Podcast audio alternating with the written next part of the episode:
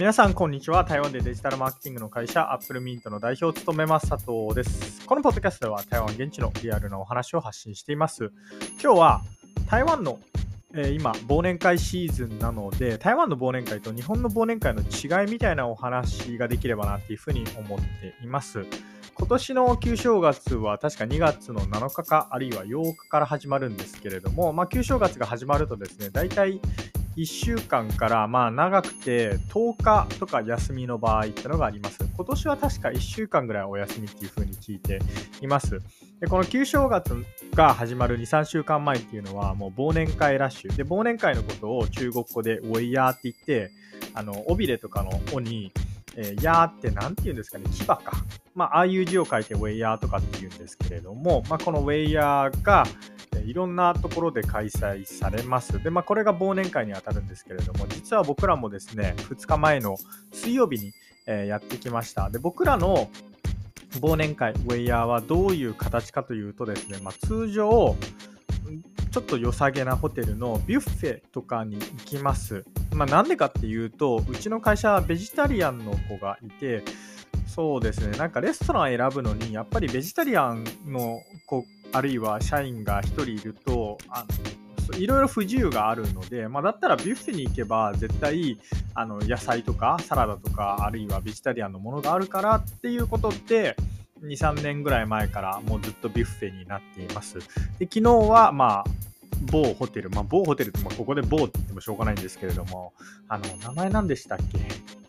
え、リージェントか。中山区にあるリージェント、あ、あれ中山区じゃないのかな？まあいいや。中山にあるリージェントっていうホテルの、まあ、ビュッフェに行ってきたんですけれども、そしたら他の会社もどうやら、えー、ウェイヤーをしていたみたいで、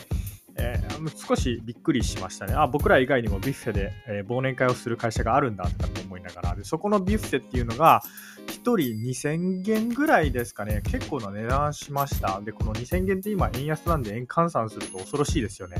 1万円って、いや、結構するなって思いながら、あの、食事はすごい美味しかったです。あと、あの、デザートがすごい種類がありましたね。で、そんな、まあ、台湾の忘年会なんですけれども、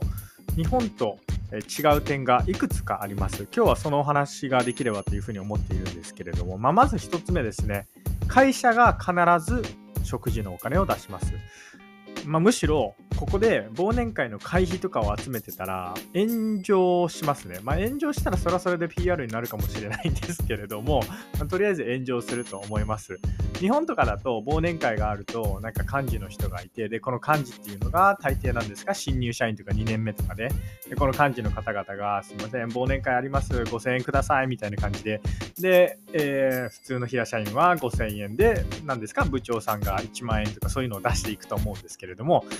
台湾でこういうことはしません。もうあくまで全部会社が出します。大きな会社になってくると、もうホテルの、なんていうんですか、そういう宴会場を借りて、100人分、まあ、100人分っていうのがこれが社員プラス社員の家族分あるいはパートナーの分まで、えお金を出すっていうところがあるんで、まあ、結構な費用がかかるなっていうふうに思っています。僕らはね、まだまだ会社は小規模なんで、あの、そんなにかかるわけではないんですけれども、1つ目、会社がお金を出すっていうところですね。で、2つ目違うところが、えー、忘年会によく家族とか、あるいはお友達、うーん、お友達は呼べんのかな？まあ、家族とか恋人ですね。恋人とかはを呼んでいいっていうケースは結構あったりします。まあ、なので、ちょっと重複になるんですけれども、例えば50人の会社なんだけれども、パートナーとかそういう家族とか、そういった方々の人数も合わせて100人規模の会場を取るみたいな会社さんも結構います。まあ、これが2つ目ですね。で、えー、次3つ目は、そうですね、えー、有名人をよく呼ぶっていうところですかね。例えば、この前、ある会社、えー、確かモニターとかを製造している会社だったと思うんですけれども、ここがですね、韓国の有名な、えー、K-POP グループ、エスパっていうグループがあるんですけれども、ここを呼んでいて、かなりビビりました。で僕の知り合いの、えー、方が勤めている会社ではですね、確か、アメイとかって言って、アメイ、アメイ、ごめんなさい、ちょっと 名前よくわかんないんですけど、まあ、いずれにせよ、あの、台湾の、台湾版のグラミー賞みたいな、まあ、そういうのも、えー、受賞しているような、すごい有名な歌手の方なんですけれども、そういった方を呼んだりとかしています。まあ、これが全然日本と違うところです。でも日本でももしかしたら有名人呼ぶかもしれないんですけれども、僕が知る限りだとあんまりそういうケースってないと思うんで、まあ、ここも台湾と日本で、えー、まあ、台湾と台湾の忘年会と日本の忘年会で違うところかなっていうふうに思っています。でちなみにこの有名人を呼ぶっていうことなんですけれども、まあ、なぜそんなことをするかっていうと、1つ目は、まあ、会社が、えー、社員に対して太っ腹ですよっていうアピールをするっていう目的は、まあ、まず大前提としてあると思います。でただ、えー、同時にですね、もう一つ僕は要素があるかなっていうふうに思っていて、そのもう一つっていうのは PR 的な要素だったりしますね。っていうのが、有名人を呼ぶと、まあ、どうしてもテレビ局とかっていうのが、まあ、そのニュースをこぎつけてですね、えー、来たりとかしますで。そうすると、会社が一応メディアに露出するわけですよ。で、会社名とかっていうのはテレビ取材の場合は伏せられるんですけれども、従業員の方とかが有名人のそのパフォーマンスとかを動画に撮って YouTube とかにアップすると、まあ、それはそれで何万回とかって視聴されるんですよ。で、それが会社の PR につながると思うんですね。で、台湾って忘年会があるシーズンっていうか、まあ、旧正月ですね。旧正月あるシーズン前後が転職シーズンになるんですよ。まあ、なぜなら、えー、通常台湾人の方々っていうのは旧正月でボーナスを得られるから。でボーナスを得てからこの会社辞めてやるみたいな方っていうのが結構多いので旧正月の前後っていうのは転職シーズンになるんですね。じゃあその転職シーズンの前後でもしも有名人の方をお呼びしてですよ。まあなんか社員の誰かが YouTube 上にウェイヤーの様子をアップしたら、それどうなるかっていうと、見ている人からすると、うわ、なんかこの会社すごいみたいに思うわけですよ。だから、まあ僕はやったことないんで何とも言えないんですけれども、おそらく採用とかにも結構つながるんじゃないかなっていうふうに僕は思っています。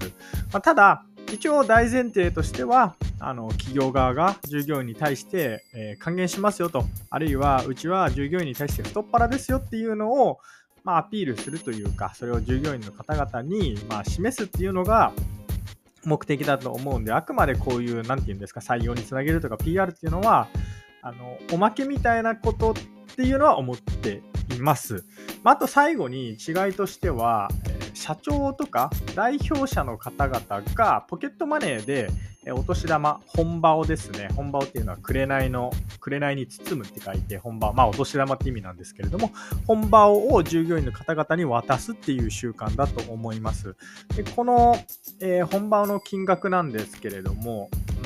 まあ、結構上下するかなって感じですね。すごい社長さんだと本当に何万件も出してきますし、あと、まあそうですね、僕らみたいな中小企業、えー、っと、しょぼい企業になってくると、えー、まあ何千件みたいな感じかなっていうふうに思っています。で、僕らの場合は従業員、一応全員に渡して、で、ランクごとに、まあいくら渡すのかみたいなのって決まっているんですけれども、これがじゃあ、例えば100人の会社になって、じゃあ100人全員にお年玉を渡すかっていうとそういう感じではなくてですね、抽選が通常あります。で、通常、抽選に当たった、まあ、1、2名ぐらいが、あの、かなりのお年玉をもらえるみたいな感じになりますね。面白いのが、